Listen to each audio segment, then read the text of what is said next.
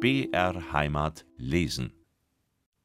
Zwischen dem Rauchberg und Langeneck, einem Ausläufer der Benediktenwand, tritt die Jachna heraus in das lichte Tal der blaugrünen Isar, welche sich bis hierher in einem rauen, felsigen, fast weltverlassenen Tale Bahn gebrochen. Hier, im sogenannten Isarwinkel, erweitert sich das Tal. Der ungestüm daherrauschende Bergstrom wirft sich bald rechts, bald links, bildet viele Kieslagen, teilt sich in mehrere Arme und verwüstet bei Hochwasser nicht unbedeutende Strecken Landes. Desto reizvoller ist die Szenerie zu beiden Seiten des Flusses. Ein herrlicher Baumschlag durchzieht die Reine der Hochwiesen und Felder. Eine wunderschöne Hochebene erhebt sich zur Linken, über welche sich die weißlichen Felsen der Benediktenwand erheben, während zur Rechten die mit grünen Matten und dunklen Tannen bedeckten Berge, der Geiger und Fockenstein, in die Lüfte ragen, zu dessen Füßen sich das stolze Hohenburg und Lengries, das schönste bayerische Gebirgsdorf, befinden. Nordwärts haftet der Blick auf dem Kalvarienberge von Tölz. Gegen Süden aber bilden die Gebirge der oberen Isar-Gegend und die riesigen Felsen des wilden Karwendels einen großartigen Hintergrund. Nah und kantig, farbig und heiter erscheint heute alles in der klaren Herbstluft. In tiefem Blau wölbt sich der Himmel über das herrliche Stück Erde, und silberne Fäden fliegen durch die Luft und hängen sich fest an den prächtigen Ahorn- und Buchenstämmen, deren gefärbte Blätter sich malerisch abheben von dem dunklen Grün der Fichten und Tannen in den nahen Waldungen. Dazu das rege Leben auf den zahlreichen Flößen, welche die Isar hinabeilen, die damals bedeutendste Handelsstraße für die Erzeugnisse Tirols und die übliche Personenbeförderung. Das Getöse der Schneidsägen, die Gesänge und Jodler der Hirten, das Geläute der Herden, dann wieder ein Schuss mit vielfachem Echo in den dunklen Waldungen, und dort ein Adler, welcher in unermeßlicher Höhe über das weite Tal hinschwebt. Nicht leicht dürfte es einen Punkt geben, wo das Leben und Treiben und die Pracht des Gebirges sich anschaulicher und schöner entfaltet als im sogenannten Isarwinkel. Heute war es aber ganz absonderlich lebendig hier. Auf dem von Jachenau herführenden Sträßchen folgten sich Wagen und Reiter in Menge, deren Zielpunkt das am Fuße des langen Ecks liegende Dorf Wegscheid war wo sie sich mit dem von München zurückkehrenden Landsleuten vereinigten, um hier die Ankunft ihres Pfarrers abzuwarten und ihm dann das Ehrengeleit in die Heimat zu geben. Es herrschte deshalb reges Treiben beim Pfaffensteffel, dem Besitzer des Wegscheider Wirtshauses. Am jenseitigen Ufer hatte man schon vor einigen Stunden mehrere Zigeunerkarren auf dem Sträßchen von Mittenwald nach Lengries gesehen, welche über die dortige Brücke das diesseitige Ufer zu gewinnen suchten, um dann wieder Isar aufwärts nach Wegscheid und dem nahen Zigeunerbrunnen zu gelangen. Dass die Zigeuner in diesem Jahre das Fest zu Ehren ihrer Königin feierten, war wohl bekannt, doch waren darüber weder die Jachenauer noch die Isartalbewohner sonderlich erfreut. Der Singerbauer hatte seine preisgekrönten Kalben in München gut verkauft und war nun mit seinen beiden Töchtern und Mirdei, gefolgt von dem Wallerbauer und Lindl auf dem Heimwege begriffen. Auch sie wurden eingeladen, in Wegscheid anzuhalten und mit den anderen gemeinsam heimzufahren. Man bezeugte ihnen allgemein die aufrichtigste Teilnahme. Jetzt kam auch Friedel mit seiner alten Mutter an. Er wagte es nicht, Amrei unter die Augen zu treten. Die Hoffnungen, welche ihm Duli gemacht, erschienen ihm jetzt wieder als ein neues Schelmenstück des Zigeuners, denn er hatte sich am Zigeunerbrunnen vergebens nach demselben umgesehen. Amrei aber schritt auf ihn zu, und indem sie ihm die Hand reichte, sagte sie traurig Friedel, ich kann's mir denken, du marterst dir ab mit Vorwürfen und dummen Gedanken. Lass es gut sein, du tragst so wenig Schuld am Wendel sein Unglück wie ich. Lass uns tragen, was unser Herrgott über uns verhängt hat. Ich halt dir mein Wort, das ich dir am Ostertag gegeben han. In diesem Augenblick rief es von allen Seiten Die Zigeuner, die Zigeuner, riefen die einen, der Pfarrer, der Pfarrer, die anderen. Alles rannte auf die Straße hinaus. Beide Nachrichten bestätigten sich. Vor dem Orte suchte der Wagen des Pfarrers den Zigeunern vorzufahren. Jetzt hielt er an, und man sah den Zigeuner Duli mit dem Priester sprechen. Sie hatten sichtlich leise miteinander gesprochen, und wie es schien, hatte der auf dem Bocke sitzende Hannes davon nichts vernommen. Es musste aber eine gute Nachricht sein, die der Zigeuner ihm mitgeteilt, denn der Pfarrer drückte Duli erfreut die Hand und sagte: So soll's sein, am Zigeunerbrunnen halten wir. Und nun fuhr er nach Wegscheid und empfing hier den Willkommen seiner Pfarrangehörigen. Die Zigeuner passierten inzwischen das Dorf mit sechs gedeckten Wagen. Wenigstens dreißig Personen, darunter viele Kinder, schritten nebenher und grüßten die sie nicht gerade freundlich anblickenden Landsleute. Sie fuhren ohne Aufenthalt zu dem für sie geheiligten Orte, dem sie sich unter Gesang und Musik näherten und wo selbst sie um das Grab der Königin unter eigentümlichem Geschrei herumtanzten. Nun aber setzte sich auch die Wagenkolonie und die Kavalkade von Wegscheid her in Bewegung ein Zug Reiter voraus, dann der inzwischen mit Blumen und Tannenreisig geschmückte Wagen des Pfarrers, dem die anderen Gefährte folgten. Am Zigeunerbrunnen ließ der Pfarrer halten und stieg aus. Er hieß auch Friedel, die Singerbauern und die Wallerleute dasselbe tun. Niemand wusste, warum hier Aufenthalt gemacht wurde, aber der Pfarrer sagte, ehe wir den ersten Triumphbogen durchfahren, müssen alle Jachenauer beisammen sein. Wir sind ja alle beisammen, Hochwürden, rief der Gemeindevorsteher. Nehmt feit. Die Hauptperson fehlt, sagte der Pfarrer. Der tapferste aller Jachenauer in Griechenland, der Oberfeuerwerker Waller. Der ist ja tot, hieß es.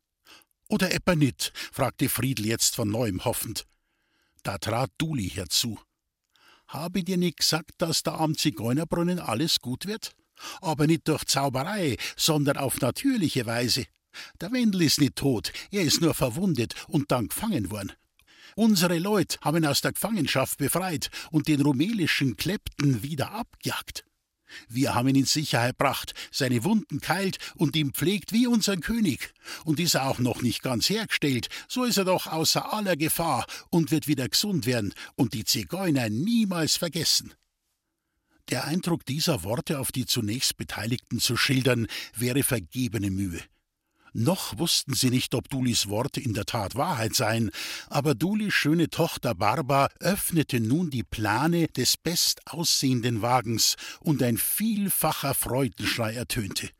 Wendel wurde sichtbar. Er saß mit seinem dunklen Uniformrocke bekleidet auf reinlichen, weichen Decken und winkte mit der Hand den überraschten Landsleuten zu, indem er sagte: Grüß euch Gott alle miteinander. Friedel war von diesem Anblick so überwältigt, dass er auf die Knie fiel. Resei, Wendels Vater und Bruder aber eilten auf ihn zu, küssten ihn und weinten Tränen voll unaussprechlicher Freude. Auch der Pfarrer und alle übrigen kamen heran und gaben ihrer Freude über dieses so unerwartete Wiedersehen Ausdruck.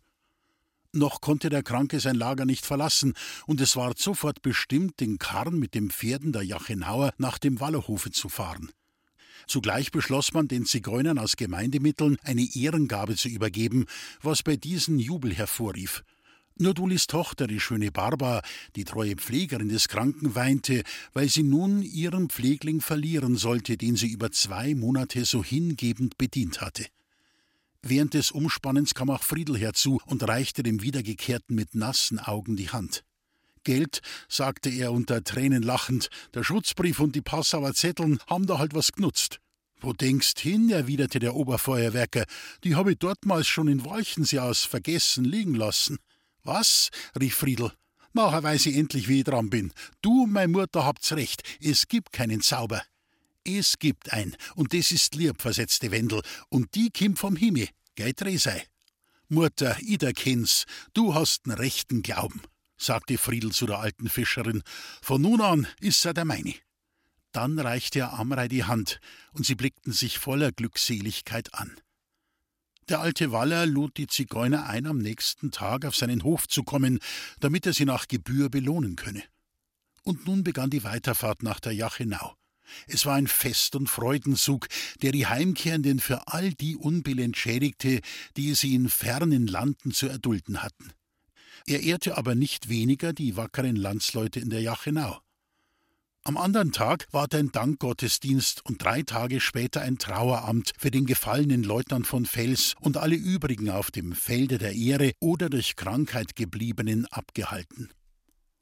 Die Zigeuner hielten sich acht Tage lang am Zigeunerbrunnen auf, und niemals in ihrem unsteten Leben war es ihnen so gut ergangen wie hier. Wendel meldete sofort schriftlich an sein Kommando seine glückliche Wiederkehr, worüber die ganze Batterie große Freude empfand. Er erhielt nach wenigen Tagen ein Schreiben vom Regiment, worin ihm angezeigt wurde, dass ihm die goldene Tapferkeitsmedaille verliehen worden sei und er demnächst auch die griechische Denkmünze erhalten solle, und dass der König für die braven Zigeuner ein Geschenk bestimmt habe, welches ihnen bei ihrer Durchreise in München ausgefolgt werden sollte. Auch ward dem Oberfeuerwerker, im Falle er noch weitere Dienste nehmen wollte und es seinen Wünschen entspräche, nahegelegt, dass er zum Zeugwart befördert würde. Aber Wendel sehnte sich nach Ruhe in der Heimat und wollte nun gern sein eigener Herr sein. Sobald er aber wieder vollkommen hergestellt, wollte er sich in München persönlich abmelden. Der Abschied von Duli und Barber war sehr herzlich. Noch vor Weihnachten standen zwei glückliche Brautpaare am Altar. Auch Hannes und Mirdei machten Anstalten zu ihrer Hochzeit, denn der dankbare Pfarrer, welcher mit dem griechischen Erlöserorden ausgezeichnet worden, hielt sein Versprechen und kaufte seinem treuen Diener und Krankenpfleger ein kleines Bauerngütchen. So konnte auch Hannes Vater sein Leben in Ruhe bei den Glücklichen beschließen. Am glücklichsten aber war Lindl, der schon befürchtet hatte, er müsse etwa gar an seines Bruders Stelle Resa heiraten. Dieser Leidenskelch war an ihm glücklich vorübergegangen.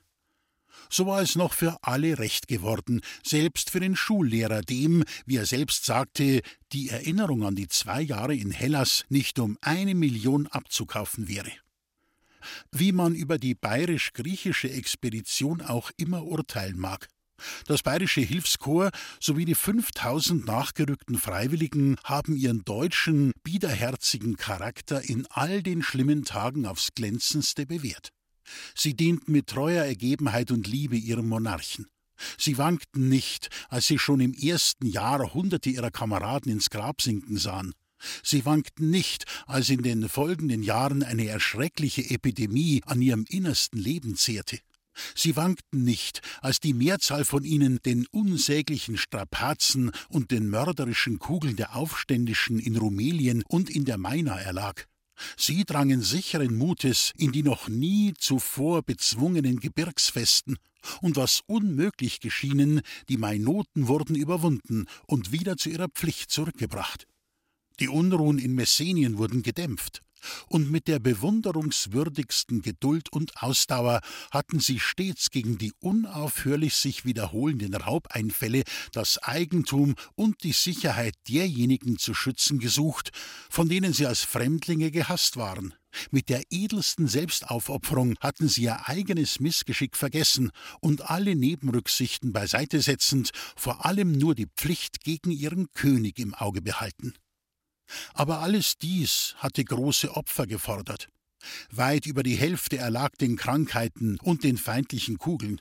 Eine große Zahl kehrte als Invaliden ins Vaterland zurück. Hellas aber ist wiedererstanden und fühlte sich glücklich im Besitze seines jungen Königs. Am 21. Mai 1835 konnte Otto als Großjährig den Thron besteigen. Es geschah unter dem Jubelrufe des Volkes. Nach Athen war der Sitz der Herrschaft verlegt, wo bayerische Architekten eine herrliche Königsburg erbauten. König Ludwig besuchte Ende 1835 seinen königlichen Sohn und half dort mit Rat und Tat. Prinzessin Amalie von Oldenburg teilte von 1836 an den Thron mit Otto. Sie überstrahlte in ihrer Frauenschönheit selbst Griechenlands Töchter. Athen erhob sich aus den Ruinen, seine Einwohnerzahl stieg rasch auf über 40.000 Bewohner. Und Griechenlands Bevölkerung verdoppelte sich seit Ottos Landung innerhalb zehn Jahren. Griechenland besaß vor der Ankunft der Bavaresen so viel wie keine Schule. Alsbald bestanden tausend Gemeindeschulen und eine Universität zu Athen. Die bayerischen Offiziere bauten Straßen in der Länge von 50 deutschen Meilen nach allen Richtungen machten Flusskorrektionen und Vermessungen, und die Wüste, welche Ibrahim Pascha zurückgelassen, verwandelte sich in einen fruchtbaren Garten. Handel und Industrie stiegen rasch auf eine erfreuliche Höhe. Mildtätigkeitsanstalten aller Art wurden errichtet. Leider erfreute sich das Königspaar keiner Nachfolge und vermochte sich in der Folge auch die Sympathien der Griechen nicht zu erhalten. Da wurde durch Sendboten aller Art in Griechenland eine Aufregung geweckt und geschürt. Hauptsächlich hatten Russland und England die Hand im Spiel. Der Aufstand erfasste einen großen Teil des Reiches. Nach dreißigjähriger Regierung ward König Otto am 13. Oktober 1862 aus Athen nach dem Peloponnes gelockt und am 23. Oktober proklamierte Athen die Absetzung seines Herrschers. Dass schließlich die ganze bayerische Kulturmission misslang, wer wollte den Bayern die Schuld beimessen? Sie hatten mit unausgesetzten Ränken zu kämpfen, denen sie auf die Dauer nicht gewachsen waren. Was auch geschehen wäre, der Bruch wäre unter allen Verhältnissen herbeigeführt worden, weil die Großmächte es so wollten.